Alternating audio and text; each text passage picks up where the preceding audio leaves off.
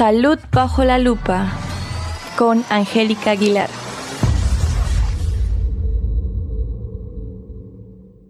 Querido público hispanohablante, les doy la bienvenida al programa de Radio Hispanohablante en la sección Salud bajo la lupa.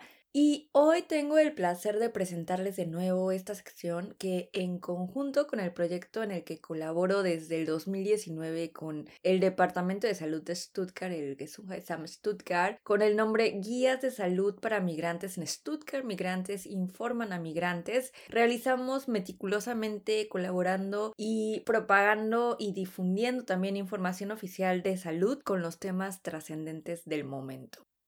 El día de hoy hablaremos del tema la variante Omicron en Alemania y pues como ya sabemos una nueva variante nos acecha cambiando una vez más todo lo que aprendimos de la pandemia del coronavirus en general. Omicron es la nueva variante de la pandemia y hay mucha, mucha, mucha nueva información alrededor de este tema.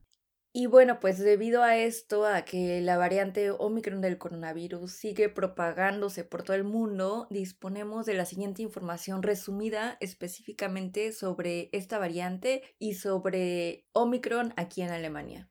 Primero me gustaría recalcar una noticia que salió referente al tema en la redacción de Forbes en español, donde afirmó que Omicron será la variante dominante en Alemania en estos días, no solo en Alemania, sino en todo el mundo. Pero esta variante se descubrió hace algunas semanas, la variante se ha extendido ampliamente en muchos, muchos países y parece que su crecimiento es rápido y exponencial y que en pocas semanas desplazará obviamente a la variante Delta hasta ahora la que era la más dominante.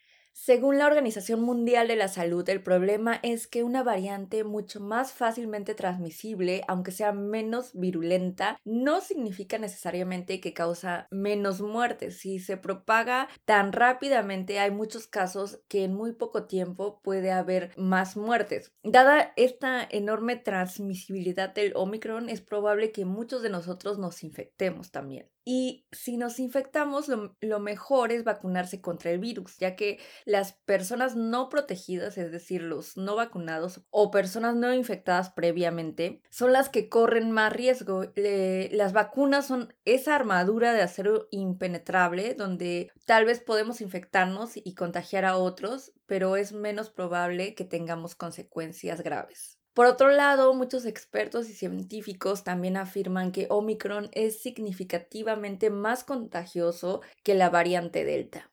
Y a medida que la variante Omicron del virus corona sigue extendiéndose, algunos de los fármacos que la medicina puede utilizar para tratar a las personas infectadas parecen estar perdiendo también su eficacia. La variante Omicron es resistente a muchos de los fármacos basados en anticuerpos, ya que estos fueron aprobados y se han demostrado ser, ser muy eficaces contra variantes anteriores al virus, pero esto no significa siempre que puedan ser eficaces totalmente. Lo dicho anteriormente son los resultados de un nuevo estudio realizado por un equipo de investigación en el que también participan científicos de la FAU, la Universidad Friedrich Alexander de Erlangen-Nuremberg, y bueno, sin embargo, el estudio muestra claramente que la vacunación ayuda y que el refuerzo aumenta significativamente la protección contra Omicron. Hablando un poco más de datos, el domingo por la mañana, el domingo 16 de enero, el Instituto Robert Koch informó que la mayor incidencia en Alemania se ha producido los últimos siete días hasta la fecha, con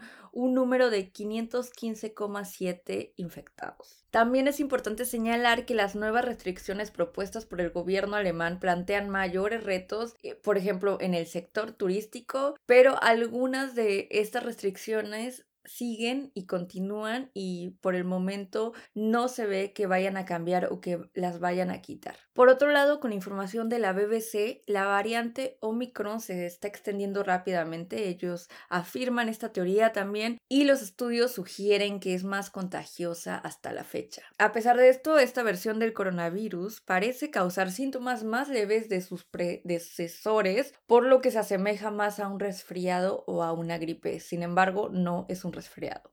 Este rápido ritmo de transmisión de Omicron sigue presionando a los centros sanitarios y también sigue siendo un riesgo para los pacientes no vacunados y para los pacientes en riesgo.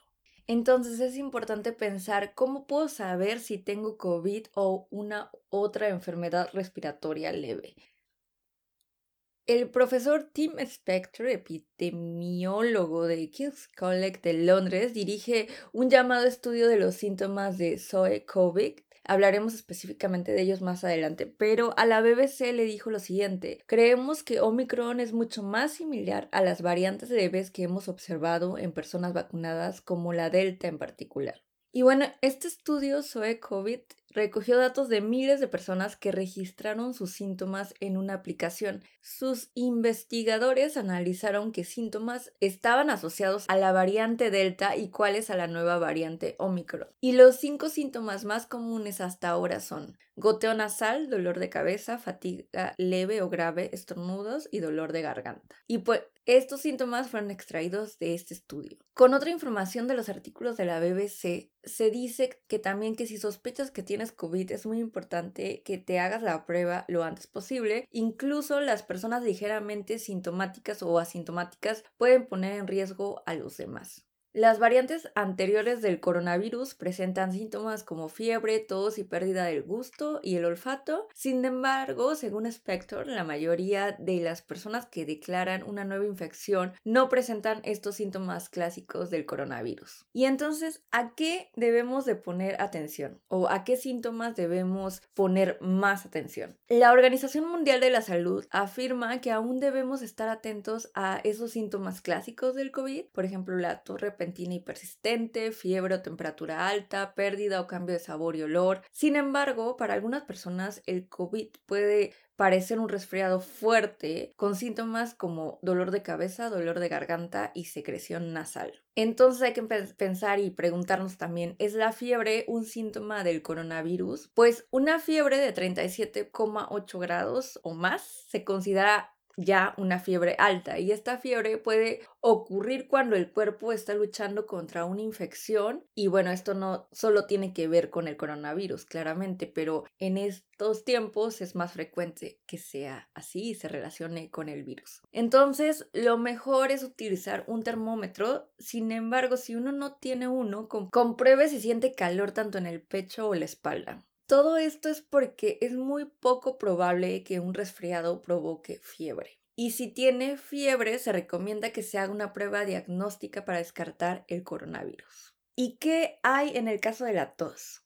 Si tiene una gripe o un resfriado es probable que sufra tos y otros síntomas. La gripe suele aparecer de forma repentina y las personas suelen sufrir dolores musculares, escalofríos, dolor de cabeza, cansancio, dolor de garganta, secreción y congestión nasal y tos. Entonces esto se siente peor que un resfriado severo. Los resfriados suelen desarrollarse gradualmente y son menos graves aunque te hagan sentir mal. Además de la tos puede haber estornudos, dolor de secreción nasal, fiebre, escalofríos, dolores musculares y las cefaleas son poco más frecuentes. Con la tos por coronavirus se tose con fuerza durante más de una hora o se tienen tres o más ataques de tos en episodios en 24 horas. Si usted desarrolla una tos nueva y persistente, debe hacerse también la prueba del coronavirus. Otra pregunta fundamental para hacernos o para pensar es ¿qué significa este síntoma de perder el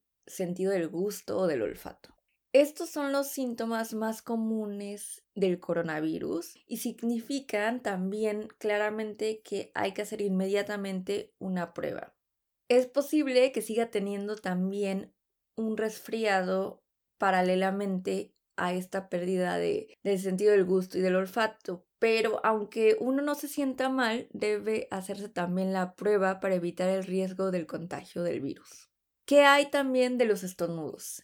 ¿Significa eso que, tenemos coronavirus? Pues los estornudos no son un síntoma clásico del coronavirus y mientras no tenga también fiebre, tos o pérdida del olfato o apetito, no debería haber este tipo de problemas. Pero las infecciones también pueden transmitirse al estornudar. Por lo tanto, utilice un pañuelo de papel y lávese las manos cuando estornude. ¿Qué pasa si tengo la nariz tapada o esta gotea? Este no es un síntoma principal del coronavirus, pero los investigadores sugieren que las personas que han dado positivo han experimentado estos síntomas. Los datos de Sudáfrica, por ejemplo, sugieren que algunas personas han informado del problema o de problemas digestivos como si fuera también un posible síntoma de Omicron. Y pues toda esta información procede del artículo de la BBC News con el nombre Omicron, qué síntomas se conocen hasta ahora de la nueva variante de COVID, por si quieren dar un vistazo, echar un vistazo. Y ahora quiero hablar de otro artículo del periódico estadounidense New York Times, en donde se informa también más acerca de estos síntomas Omicron. Y la información es la siguiente. La redacción del New York Times afirma, en primer lugar, que la mayoría de las pruebas de PCR y de antígenos son capaces de detectar también la variante Omicron. La Administración de Alimentos y Medicamentos de Estados Unidos ha descubierto que hay algunas pruebas que no lo hacen, pero los resultados no indican al usuario con qué variante está infectado, por lo que la gente solo puede tal vez adivinar. Otra pregunta importante que se hace la redacción es que si es posible distinguir entre los síntomas Omicron y Delta, y de los datos preliminares se desprenden algunas diferencias entre los síntomas, pero los expertos no están seguros de que estas sean significativas porque hay unos datos publicados en diciembre por la mayor compañía de seguros privada de Sudáfrica donde sugieren que los sudafricanos que padecen o padecieron Omicron a menudo sufren de dolor o picor de garganta, así como la gestión nasal, tos, tos seca y dolor muscular, especialmente en la parte baja de la espalda. Y el New York Times también escribe sobre el inicio de los síntomas. Ellos también se preguntan cuánto tiempo tardan en aparecer los síntomas. Y Omicron parece tener un periodo de incubación más corto. Desde que una persona está expuesta, tarda poco tiempo, tan solo tres días en, en desarrollar síntomas, contagiarse y dar positivo, en comparación con los cuatro o seis días de la variante Delta y el coronavirus original. Y esto lo dijo Walid Jabay, director de prevención y control de infecciones del Centro Mount Sinai en Nueva York. Y esto podría deberse a que las mutaciones de la variante le ayudan a adherirse a invadir las células, añadió. Ahora, hablando específicamente de nuestra región en Stuttgart, según el sitio alemán web coronavirus.stuttgart.de, el estado de Baden-Württemberg ha vuelto a ajustar las restricciones referentes al coronavirus. La nueva normativa entró en vigor el 12 de enero de 2022 y los cambios más importantes son los siguientes. A pesar de que la disminución a corto plazo de la ocupación de las camas de cuidados intensivos está por debajo de los 450, aún así se mantiene la normativa del nivel de alerta 2. En las zonas interiores en las que es obligatorio el uso de mascarillas, las personas mayores de 18 años deben de llevar una mascarilla FFP2 o una mascarilla comparable. Por ejemplo, las mascarillas KN95, N95, KF94 y KF95. Esto no se aplica al transporte público ni a los locales de trabajo empresariales. También se acorta y simplifica la cuarentena para las personas en contacto. Otro punto importante es que la Oficina de Salud de la capital del estado de Stuttgart recomienda que los niños de las guarderías se sometan a pruebas diarias durante las próximas semanas. Con este llamamiento, la oficina reacciona a la fuerte difusión de la variante Omicron. También la ciudad de Stuttgart y el personal médico de aquí desean lograr una mayor tasa de vacunación en la región, por lo que hay más vacunas en toda la ciudad y a veces uno no tiene que registrarse. Hay numerosas ofertas de vacunación en Stuttgart de las que usted puede aprovecharse con o sin cita previa. Puede encontrar un resumen de todas las ofertas de vacunación en el sitio web www.stuttgart.de en el caso de vacunación de refuerzo, a partir de ahora, según la recomendación de la STICO, todos los ciudadanos mayores de 18 años cuya segunda vacunación se haya producido hace al menos tres meses ya pueden recibir una vacuna de refuerzo. De acuerdo con la recomendación de vacunación pública del país, también es posible una vacunación de refuerzo para los menores de 18 años y también es importante saber qué es responsabilidad de los médicos que vacunan, cómo manejan estas recomendaciones a nivel local. Otra información importante es que si quieren ayudar, en estos momentos la ciudad de Stuttgart está buscando refuerzos para los puestos de control en las residencias de ancianos y de personas mayores. Ellos están buscando voluntarios que colaboren en las pruebas y controlen la entrada de los visitantes a estos lugares, así que las personas interesadas pueden presentar su solicitud en la oficina de empleo, que es el Job Center. Y bueno, si tienen más preguntas, pueden también obtener respuestas a sus preguntas sobre el tema del coronavirus las 24 horas del día llamando a diferentes números que también se encuentran en esta página web. Una reflexión general sobre este tema. Omicron, lo suave no es inofensivo, dice la periodista Julia Klaus de la editorial CTF. Con esta frase llegamos al final de nuestra sección Salud bajo la lupa. Soy Angélica Aguilar y los espero muy pronto en el próximo episodio de esta sección con información sobre la salud en Alemania en español. Gracias y manténganse sanos. Continuamos. Radio Hispanohablante, la voz en español de Alemania y de Europa. Sintoniza la frecuencia de la Freies Radio für Stuttgart, el 99.2 FM, o da clic en el live stream de nuestra web fraies-radio.de. Pasa una hora genial y alegre con nosotras, cada segundo jueves de mes, de 2 a 3 de la tarde. Más información en nuestra cuenta de Instagram, Radio Hispanohablante. Continuamos.